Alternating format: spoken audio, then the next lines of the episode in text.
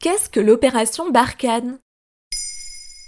Merci d'avoir posé la question. Le 2 janvier 2021, deux soldats français ont été tués au Mali lors d'une attaque djihadiste à la suite de l'explosion d'un engin explosif improvisé. Cinq jours plus tôt, trois soldats avaient déjà péri dans une attaque similaire. Ces militaires étaient déployés sur place dans le cadre de l'opération Barkhane.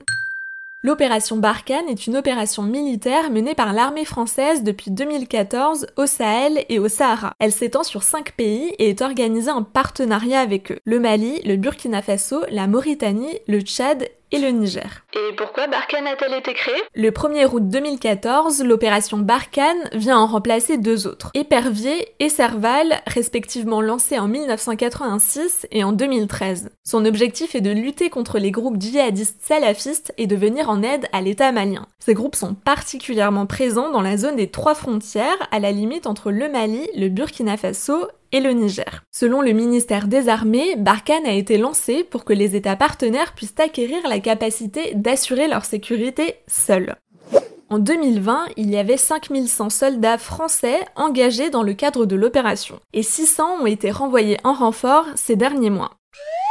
Depuis 2013, année où la France s'est engagée dans la guerre du Mali, 50 soldats français y ont laissé leur vie. C'est donc l'opération ayant subi le plus de pertes depuis celle en Afghanistan qui s'est terminée en 2014 avec 89 morts. Et ça a servi à quelque chose? Selon la ministre des Armées Florence Parly, des succès militaires importants ont été connus en 2020. Elle a expliqué que les militaires présents sur place ont notamment permis de neutraliser des responsables de groupes terroristes et ont attaqué leur chaîne logistique. Mais une chose a été affirmée clairement, la France ne négociera pas avec Al-Qaïda et Daesh.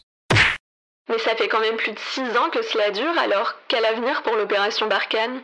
Ces derniers jours, du côté de l'opposition, plusieurs personnalités politiques demandent le retrait des troupes françaises. En cause, le bilan humain et le coût important d'une telle opération militaire. À la suite de la mort des militaires, la ministre des Armées a annoncé que les effectifs de la force Barkhane seront très probablement réduits. Cette décision sera discutée et peut-être adoptée en février au Tchad lors de la prochaine rencontre du G5 Sahel. Mais selon plusieurs spécialistes, il faudrait un engagement plus important des voisins européens pour que l'opération prenne fin. En plus de Barkhane, il existe depuis 2020 la force Takuba, un regroupement d'une dizaine de pays européens engagés pour la lutte contre le terrorisme en Afrique subsaharienne.